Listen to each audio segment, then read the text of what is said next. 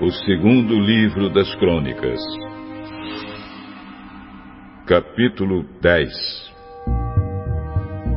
Roboão foi até Siquém, onde todo o povo de Israel se havia reunido para fazê-lo rei.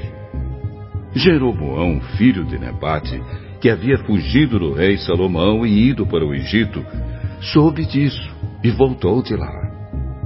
O povo das tribos do norte mandou buscá-lo e foram todos juntos falar com Roboão. Eles disseram: Salomão, o seu pai, nos tratou com dureza e nos fez carregar cargas pesadas. Se o Senhor tornar essas cargas mais leves e a nossa vida mais fácil, nós seremos seus servidores. Voltem daqui a três dias e aí eu darei a minha resposta. Então eles foram embora.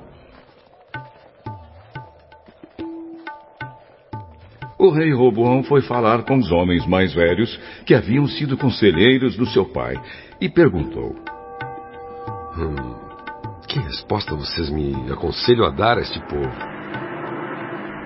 Se o senhor for bondoso, se tratá-los bem e der uma resposta favorável ao pedido deles, então eles serão seus servidores para sempre.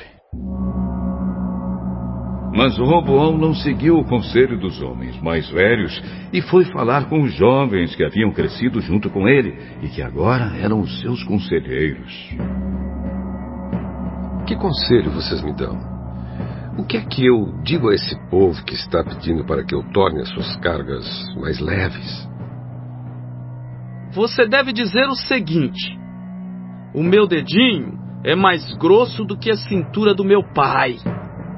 Ele fez vocês carregarem cargas pesadas? Eu vou aumentar o peso ainda mais. Ele castigou vocês com chicotes?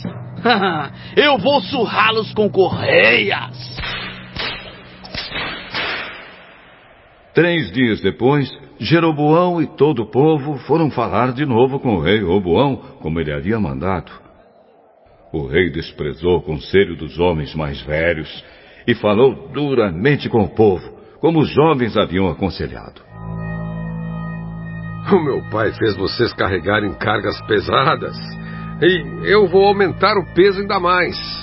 Ele castigou vocês com chicotes eu vou surrá-los com correias. Assim o rei Roboão não atendeu o povo. O Senhor Deus fez isso acontecer para confirmar aquilo que ele, por meio do profeta Aías de Siló, tinha dito a Jeroboão, filho de Nebate. Quando os israelitas viram que o rei não ia atender o seu pedido, começaram a gritar: Abaixo Davi e a sua família! O que foi que eles já fizeram por nós? Homens de Israel, vamos para casa! Que Roboão! Cuide de si mesmo! E assim os israelitas voltaram para suas casas, deixando Roboão como rei somente no povo que morava na região de Judá. Então o rei Roboão mandou que Adonirão, o encarregado dos trabalhadores forçados, fosse falar com os israelitas. Mas eles o mataram a pedradas.